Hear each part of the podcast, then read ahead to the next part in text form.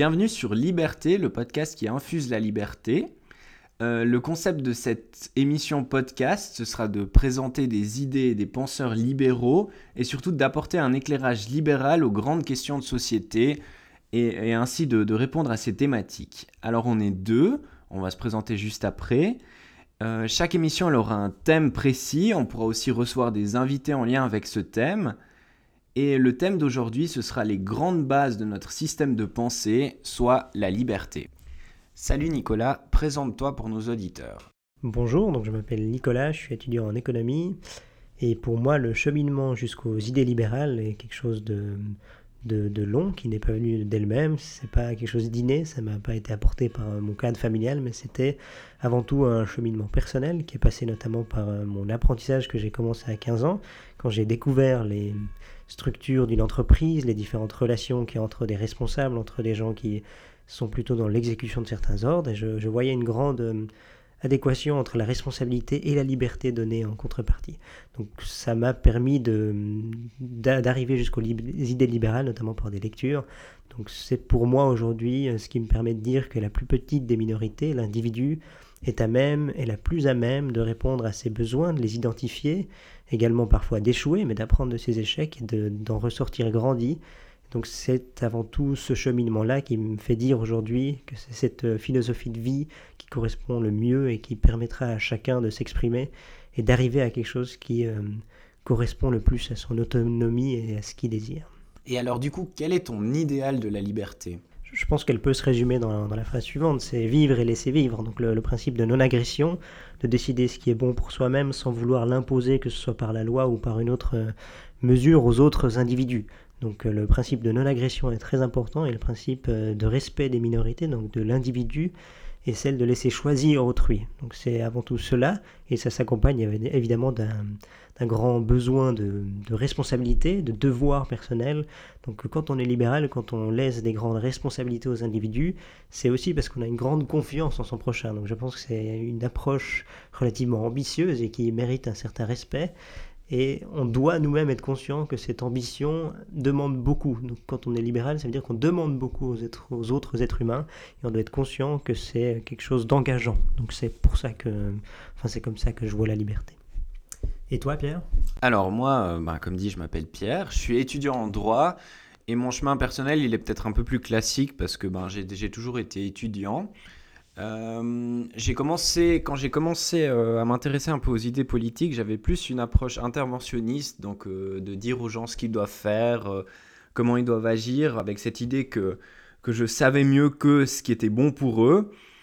Mais aussi sur mon, sur mon chemin personnel, ben, je suis petit à petit arrivé au constat que, que le monde dans lequel on vit tente de plus en plus de nous contrôler, de nous dire ce qu'on doit faire, jusqu'à jusqu'à dans nos actes quotidiens en fait.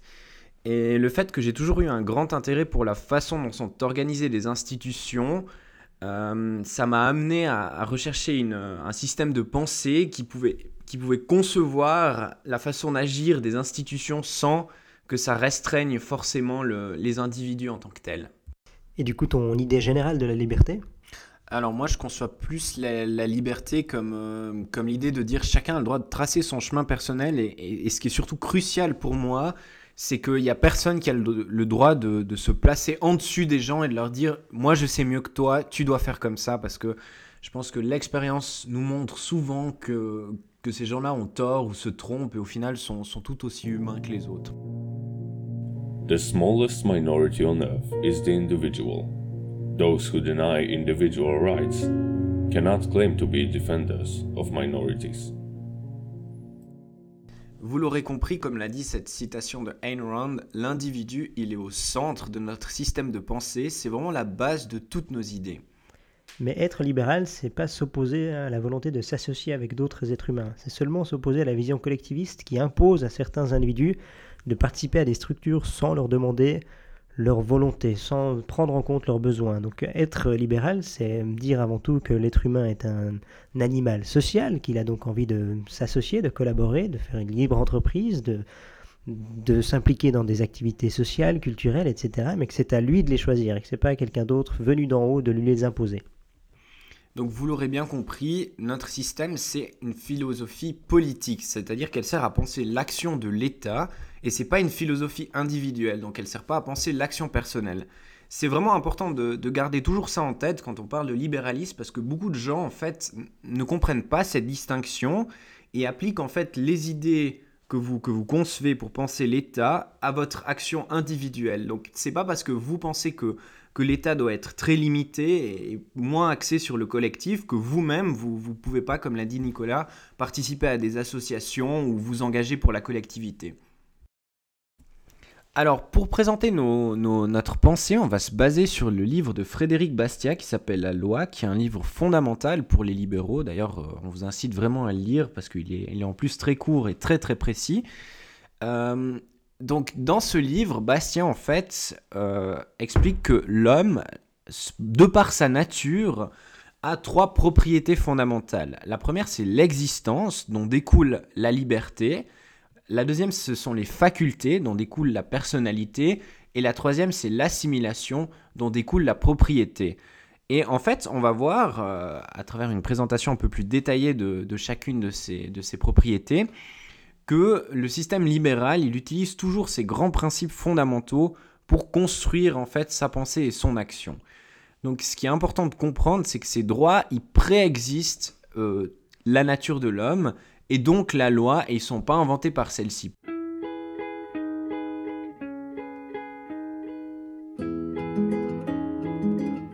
Que l'autorité se bande d'être juste, nous nous chargerons d'être heureux.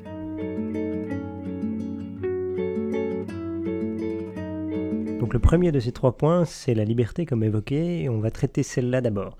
Donc la, vision qu'a Bastia et que nous avons également de la liberté, c'est celle de laisser l'individu agir selon ses besoins et sans que les autres empiètent sur, ses, euh, sur, ses, euh, sur sa personnalité, sur ses droits, etc.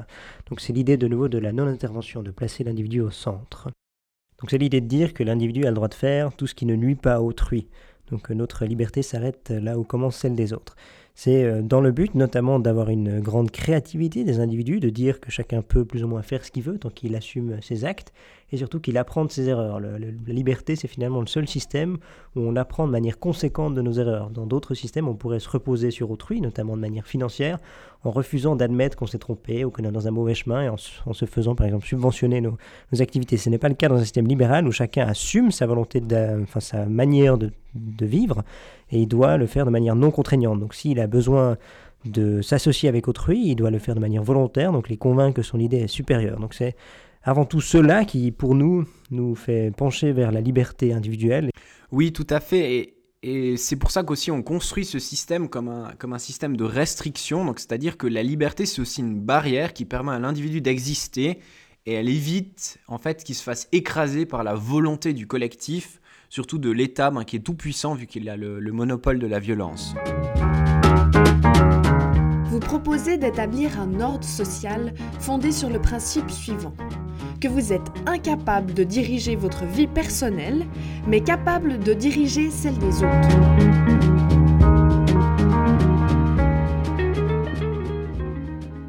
Donc c'est avant tout de mettre un frein à l'État et de lui mettre un cadre. Je crois que l'engagement des libéraux est souvent assez peu compris. on devrait euh, surtout se focaliser sur l'idée de, mettre des freins à l'État, de l'encadrer, d'encadrer son intervention qui est, comme le disait Pierre, basée sur le monopole de la force. Donc c'est ce point-là qui devrait toucher tout le monde et qui devrait être compris par tous. C'est pas c'est pas pour euh, embêter les gens, mais c'est surtout pour empêcher d'autres d'embêter les personnes qui ont envie de faire quelque chose. Donc euh, c'est ça qui motive notre liberté. Alors, au sein de cette liberté, on peut faire deux grossières euh, distinctions qu'on va présenter ici pour avoir, un pour avoir une entrée un peu plus en détail. Alors, on peut distinguer entre la liberté économique et la liberté politique. La première, c'est la liberté économique. Concrètement, c'est la liberté de produire, d'échanger et de consommer. Elle est parfois connue sous le nom de libre marché ou de libre-échange. En réalité, c'est l'idée de, défendre l'égalité face à la loi. Donc que chaque acteur qui a envie de s'établir sur un marché puisse venir concurrencer ceux qui y sont déjà, car euh, si on pense qu'on peut mieux produire de manière plus efficiente, de plus grande qualité, un produit, on doit pouvoir le faire et le proposer à l'individu final qui est donc le consommateur. L'idée n'est donc pas de défendre un capitalisme de privilèges, que ce soit par la loi ou quand on connaît euh, des politiciens établis qui peuvent faire une loi qui protège nos intérêts aux dépens de l'individu final qui doit choisir.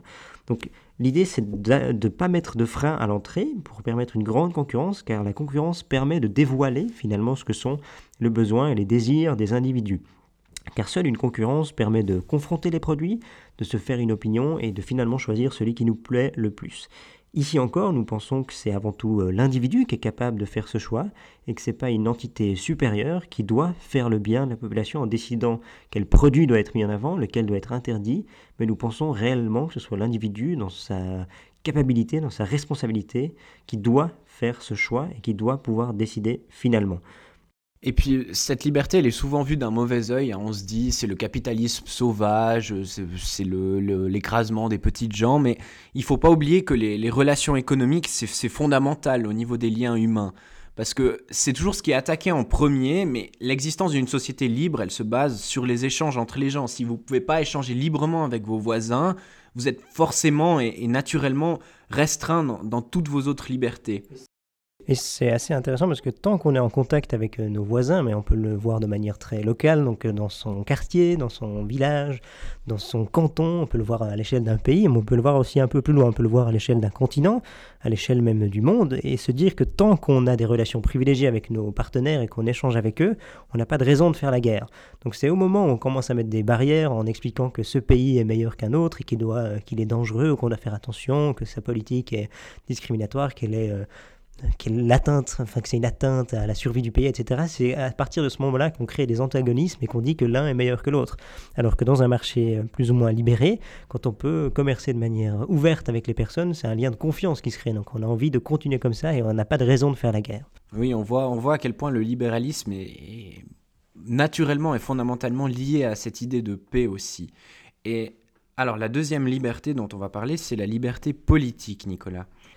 Alors souvent, on a l'impression que la liberté politique, c'est liberté de faire des choses, mais avec l'argent d'autrui. Mais pour nous, c'est de la fausse philanthropie. Si on a envie d'encourager des, jeunes à faire une pièce de théâtre, par exemple, ce qui nous impliquerait, c'est de donner nous-mêmes notre argent, et c'est pas de nous battre pour une subvention via l'État qui finalement ne prend que l'argent d'autres citoyens qui n'ont pas forcément envie d'y participer. Donc c'est la, formule donnée par Bastia qui dit qu'on oublie souvent certaines choses et il y a ce qu'on voit et ce qu'on ne voit pas. Ce qu'on voit, c'est le bonheur de la troupe de théâtre qui a reçu de l'argent, mais ce qu'on ne voit pas, c'est les citoyens qui ont dû payer un impôt, une taxe, alors qu'ils n'étaient pas forcément en adéquation avec cette pièce de théâtre-là. Donc je crois qu'il y a une grande différence entre euh, les bonnes intentions de certains et la manière d'y arriver. Donc je crois qu'on a toujours les, les moyens de faire qu'on se donne. Donc si on a envie de soutenir des choses, il faut faire plus de notre côté pour avoir les moyens de l'encourager, que ce soit en termes monétaires ou en temps investissant, en investissant nous-mêmes notre temps libre. Donc je crois que c'est ça qui est important. Donc à nouveau, c'est une liberté barrière. Ça veut dire qu'on ne va pas vous interdire une cause parce qu'on pense que celle-ci n'est pas bien pour vous. Et de nouveau, le libéralisme ne vous fait pas la morale. Il ne vous dit pas ce que vous devez croire ou ce que vous ne devez pas croire. Euh, donc il n'y a pas de, de, croyance interdite, par exemple. On ne va pas vous empêcher d'aller prier parce que les gouvernants au pouvoir euh, sont d'une autre religion.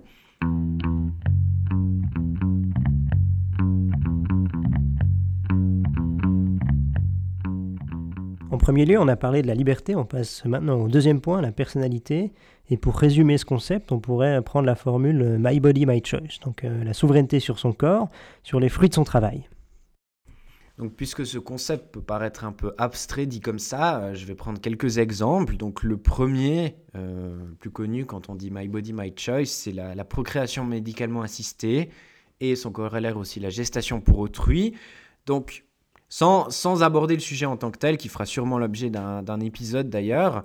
C'est-à-dire qu'on ne veut pas limiter ce que vous voulez faire de, votre corps. Donc, si à titre personnel, il y a des libéraux qui, typiquement peuvent être contre la GPA, ils vont avoir la, grandeur d'esprit de dire je ne vais pas euh, utiliser l'appareil étatique, je ne vais pas créer des lois pour empêcher aux gens de faire de la GPA. Parce que, en fait, ce choix, nous on le dit, il relève strictement de la personnalité. Donc, il est purement personnel. C'est comme pour le, L'avortement, ben, typiquement, certains libéraux peuvent s'y opposer parce que ça ne correspond pas à leur philosophie de vie, mais comme tu le dis, on n'a pas l'arrogance de croire qu'on peut imposer notre choix à tout le monde. Un, autre de ces, de ces droits, ben, euh, logique puisqu'on a parlé du début de la vie, ben, c'est le droit de choisir comment finir sa vie. Alors à nouveau, en tant que libéraux, vous pouvez penser que, que l'euthanasie, je ne sais pas, peut-être que vous avez des, des, convictions religieuses qui vont dans ce sens, que, que, le, suicide n'est pas quelque chose d'acceptable, mais vous allez de nouveau par vos, vous abstenir d'imposer vos convictions aux autres. Et puis euh, aussi quand on parle de, corps, la façon dont on vit, donc évidemment les drogues, la consommation de drogue, ça relève pour nous d'un choix personnel. Mais là, on va, on va aussi vraiment faire un épisode là-dessus parce que c'est un sujet qui est très très intéressant. Et je crois que quand on parle de drogue, on oublie souvent de dire que certaines choses que les gens consomment dans leur vie courante, comme le café ou les cigarettes, sont souvent plus nocives que ce qu'on identifie politiquement comme des dangers. Donc c'est en, cela qu'on juge que déjà la politique étatique actuelle n'est pas tellement logique et ça fera euh, le sujet d'un épisode assez complet, mais euh, ça permet de démasquer quelques euh, hypocrisies déjà.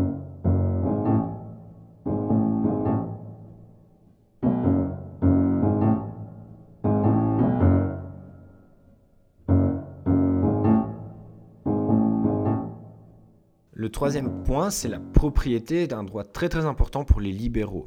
Donc la propriété, en définition générale, c'est les droits exclusifs sur une chose. Donc l'idée de la propriété, ça découle que, du concept que chacun, pour survivre, doit prendre dans la nature de quoi pouvoir exister. Donc il doit pouvoir s'en emparer, donc littéralement devenir propriétaire de ces choses. Ensuite, ben, grâce à son travail, il peut transformer cette propriété en capital et utiliser cette propriété pour faire du commerce et pour échanger avec ses, avec ses voisins. C'est l'occasion de rappeler que le, libéralisme est avant tout une philosophie du droit, donc on veut garantir des droits aux personnes, et c'est pas tellement une philosophie économique. Donc euh, on entend souvent euh, le libéralisme qui est lié au capital, au fait d'échanger, au fait d'être euh, riche, etc. Mais c'est pas tellement soi. On met le, focus sur l'individu parce qu'on juge que c'est la meilleure, manière d'arriver au fait que chacun soit égal devant la loi et pas par la loi. Donc c'est quelque chose de très important. Pour nous, la loi n'a pas vocation, comme on l'a dit avant, à faire la morale ou à égaliser les choses, mais à permettre, à permettre aux individus qui prennent le temps, qui prennent le temps de, mettre en valeur leur propriété, donc que ce soit en travaillant sur certains produits, en vendant des services, ou en prenant euh, soin d'une maison, de sa famille, etc. Donc on parle de capital humain ou de capital euh, financier, mais il y a différentes choses. Et le point important, c'est quand on est assuré la propriété de quelque chose, on est censé y faire attention. Mais si la, si la propriété se dégrade, c'est une valeur qui se dégrade pour nous. Donc euh, encore une fois, que ce soit du capital social, s'il y a une une relation qui se dégrade, ça nous impactera directement. Si une relation commerciale ou financière qui se dégrade, ça va aussi nous impacter directement. Et c'est dans un système de droit où on garantit la, la propriété, où on la protège de l'envie d'autrui, parce qu'il y a dans, enfin c'est un peu l'idéal collectiviste, ça veut dire qu'une majorité pourrait imposer sa vision à une minorité sous, enfin sous euh, sous des idéaux qui paraissent a priori plutôt positifs, mais c'est pour s'emparer en partie de la création d'autrui. Donc pour nous, on veut éviter la création entre guillemets d'un marché politique, et c'est ce qui se passe quand on commence à croire qu'on a des droits sur les propriétés d'autrui. Donc euh, on peut prendre l'exemple concret en Suisse de l'AVS. Et l'AVS en Suisse, il y a 93% des gens qui profitent plus de l'AVS que ce qu'ils y versent. Donc ça veut dire que 93% de la population a un droit sur les 7% restants. Donc c'est pour nous extrêmement agressif, extrêmement euh, offensif. Et je ne pense pas que ce soit quelque chose qu'on puisse défendre si on pense que chacun a droit à la même chose devant la loi. Donc soit on dit qu'on est réellement égalitariste mais face à la loi et non pas par la loi et qu'on respecte chacun. Donc on ne peut pas dire en même temps qu'on défend les minorités, qu'on défend les individus et de l'autre imposer des choses à autrui juste parce que ça nous plaît. Cette conception de la propriété, elle, donne bien la mesure en fait de à quel point l'individu est important pour les libéraux en fait. Hein. C'est on peut pas créer de droit d'une personne sur les biens d'une autre. C'est-à-dire que chaque individu, il est protégé en tant que tel et protégé aussi sur ses possessions. Donc, comme l'a dit Nicolas, typiquement pour l'AVS, mais nous, on pense aussi que euh, l'expropriation, la spoliation ou l'impôt excessif, en fait, c'est vous utilisez des gens prennent le pouvoir et utilisent les instruments du pouvoir pour aller voler les autres. Hein. On retrouve ça dans cette idée de taxation is theft. C'est l'idée aussi que chacun a des rêves différents et une manière d'y arriver différente. Il y a des gens qui travaillent plus que la moyenne pour euh, pouvoir se payer soit une maison de, vacances, une maison dans son pays d'origine, etc. Donc on a tous des priorités différentes. Il y a des gens qui sont plus euh, cigales et d'autres plus fourmis, donc qui aimeraient dépenser directement ou peut-être euh, plus avoir plus tard dans la vie quand ils auront le temps, quand ils sont dans une enfin dans un âge plus avancé. Donc je crois que le modèle unique collectiviste qui veut imposer une structure à tout le monde ne prend pas en compte la volonté de chacun d'avoir une vie différente. Et je crois que c'est très clair. Quand vous tournez autour de vous, rien que dans votre famille, il y a déjà des caractères très très différents. Alors que même que vous avez finalement grandi avec la même éducation, que vous connaissez les mêmes personnes, le même milieu, on a une approche différente. Et je crois que lutter contre la différence des êtres humains, c'est pas quelque chose qui peut être défendu. Et c'est pour nous pas faisable dans un système qui est collectiviste. Donc c'est pour ça qu'on veut remettre la priorité sur les individus pour que chacun puisse finalement trouver son chemin et y arriver avec les, outils qu'il juge pertinents. Oui, un, thème dont on parle beaucoup, c'est peut-être la, redistribution des richesses. Nous, on pense que si, c'est un sujet qui vous tient à cœur, ben, libre à vous de faire des dons à des associations, d'investir dans des, projets sociaux, mais vous n'avez, il n'y a, rien qui vous donne le droit de l'imposer aux autres, en fait. Et fondamentalement, chaque humain a le droit de faire ses propres choix, et de voir ses choix respectés par les autres. Et on voit dans la réalité que euh, certains grands patrons de la Silicon Valley qui sont souvent décriés ont maintenant euh, fait la promesse soit d'avoir des fonds philanthropiques pour investir et pour aider donc des personnes mais qui choisissent euh, eux-mêmes, donc ils choisissent des projets qui sont qui sont réels et qui ne sont pas seulement de l'argent dépensé pour de la fausse philanthropie et pour s'acheter un peu une morale.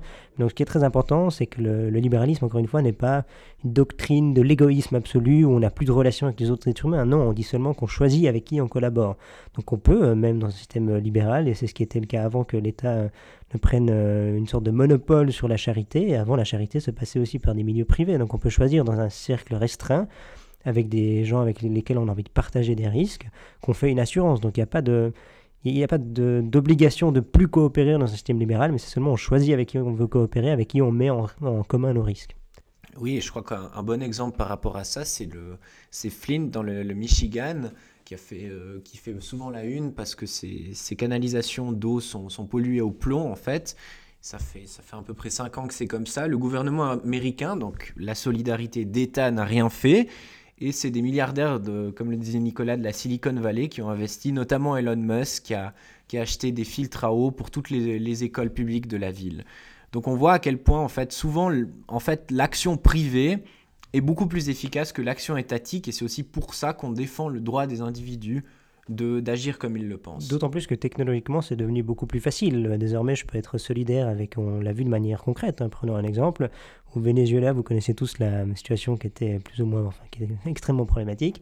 Et on a pu, par des processus de solidarité via Internet, euh, participer à une cagnotte pour des libéraux au Venezuela. Donc ça veut dire que la solidarité n'a plus de frontières, elle n'a plus tellement, enfin, on peut plus tellement l'arrêter. Donc euh, on n'a plus d'excuses pour ne plus être euh, responsable et charitable dans une vie libérée du carcan étatique. Et le problème, quand l'État décide quelle est la charité, quelle est la bonne chose à défendre, quel est le, le bon institut qu'il faut soutenir, on oublie toute la réflexion personnelle qu'on devrait avoir. On devrait nous-mêmes avoir chaque, euh, peut-être pas constamment, mais l'idée de défendre certaines causes. Et c'est vrai que si l'État se charge de tout, ça déresponsabilise l'être humain et il n'arrive même plus à penser qu'est-ce qui est bien, qu'est-ce qui est mal. C'est la loi qui fait le bien et le mal. Donc alors que c'est une responsabilité qui devrait venir aux individus. Oui, ça vous déresponsabilise complètement et, finalement votre, votre processus il est complètement vicié. Donc au lieu de vous dire comment est-ce que je, peux présenter mon idée, par exemple si vous organisez un, festival sur une thématique précise, comment est-ce que je peux présenter mon idée pour que les gens aient envie de la soutenir, vous allez plutôt vous dire comment est-ce que je peux essayer de convaincre des politiciens pour qu'ils débloquent des fonds pour m'aider. Et, c'est vicié comme, euh, comme principe parce que ben, quand vous pensez à convaincre, vous allez logiquement pensez à lui présenter vos idées, mais si vous avez déjà un peu plus de puissance, vous allez pouvoir essayer de le corrompre d'une façon ou d'une autre, de modifier son comportement. Et, ça, c'est des, des, choses qui, humainement parlant, ne, sont pas, ne sont pas acceptables pour construire une société sur des bases saines. Et c'est en termes de justice, on, oppose souvent le libéralisme à la justice, mais la justice, c'est de dire que si un projet doit être soutenu, il est soutenu par des personnes qui en sont convaincues. Donc il n'y a pas de justice à dire qu'on a des droits sur l'argent d'autrui ou sur les propriétés d'autrui pour financer quelque chose qu'ils n'ont pas envie de faire. Donc euh, c'est une absence de moralité face juste parce que la finalité est bonne. Donc c'est pas quelque chose qui pour nous peut être défendu.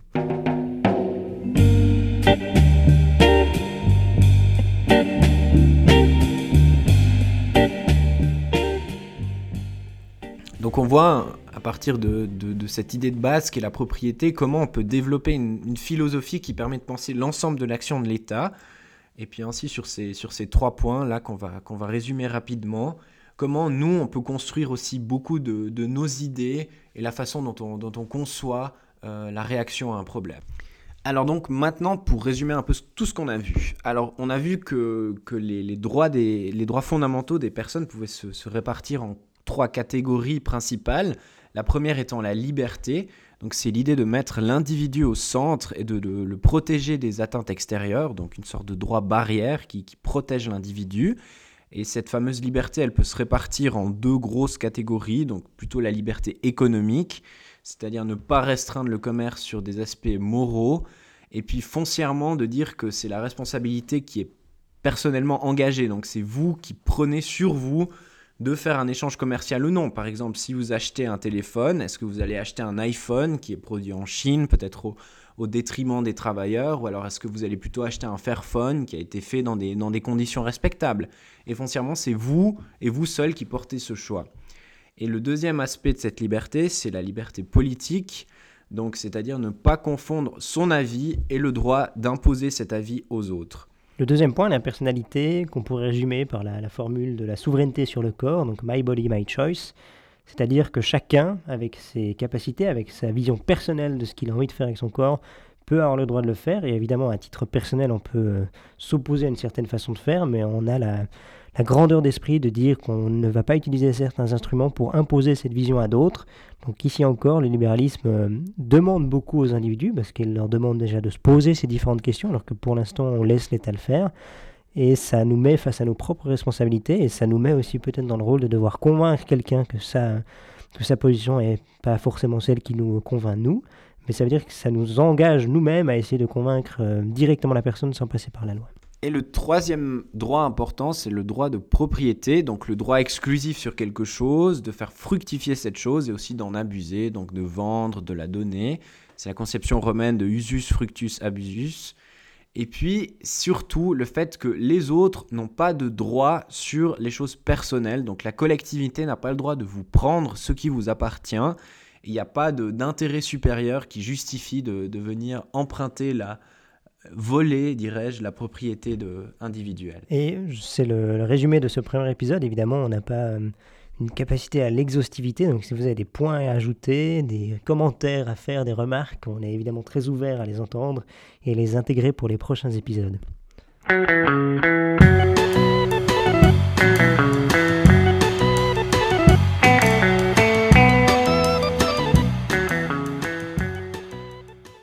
Pour moi, le livre est tellement important que c'est un concept en soi. À la question qu'on pose souvent, quel livre amènerez-vous sur une île déserte mm. Mais une bibliothèque, pas un livre. Faut-il ne pas aimer les livres pour dire ça, c'est mon livre de chemin? Tu en as qu'un? Mon Dieu, quelle pauvreté.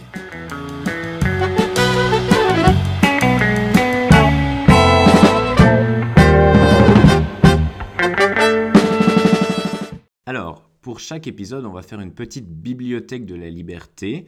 On va rappeler quels livres on a utilisé pour construire l'épisode et pourquoi ce serait bien de les lire. Et chacun d'entre nous va présenter un ouvrage qu'il trouve particulièrement pertinent avec le thème de l'épisode.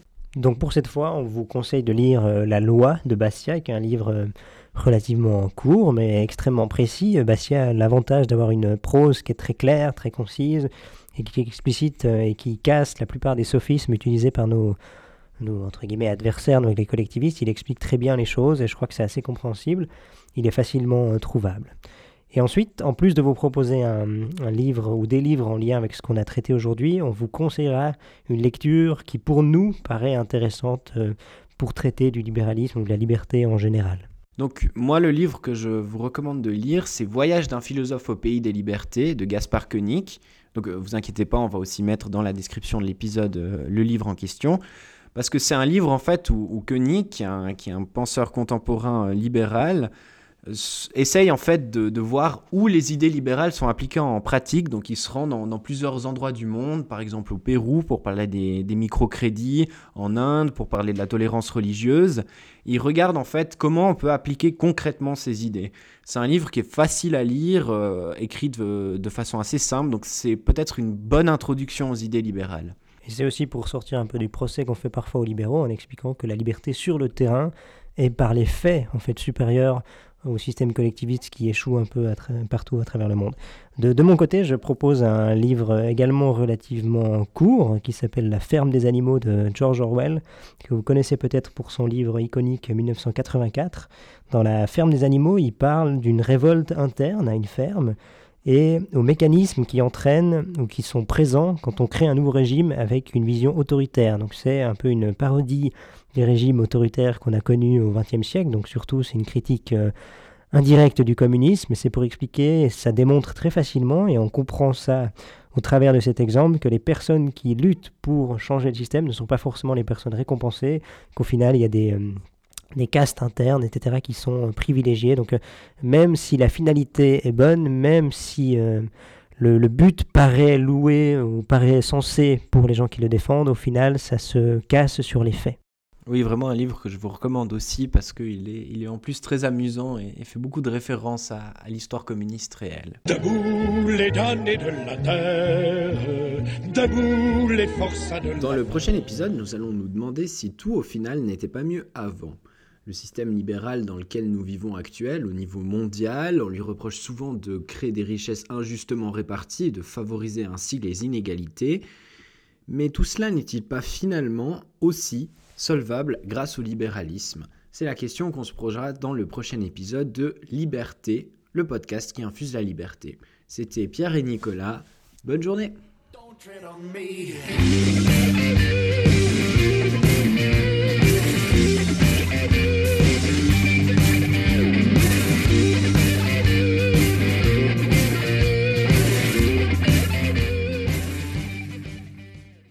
vous demande de vous arrêter.